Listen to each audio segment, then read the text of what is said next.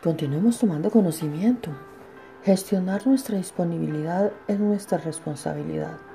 Los teléfonos móviles y los dispositivos no nos controlan, los controlamos. Debemos manejarlos de manera que nos ayuden, no de manera que agreguen estrés a nuestras vidas. Cuanto más envejecemos, menos estrés podemos manejar bien. Esta es una de las razones por las que realmente debemos prestar atención a nuestro cuerpo y a la voz de Dios que habla nuestro corazón y hacer cambios cuando, cuando nos insta a hacerlo.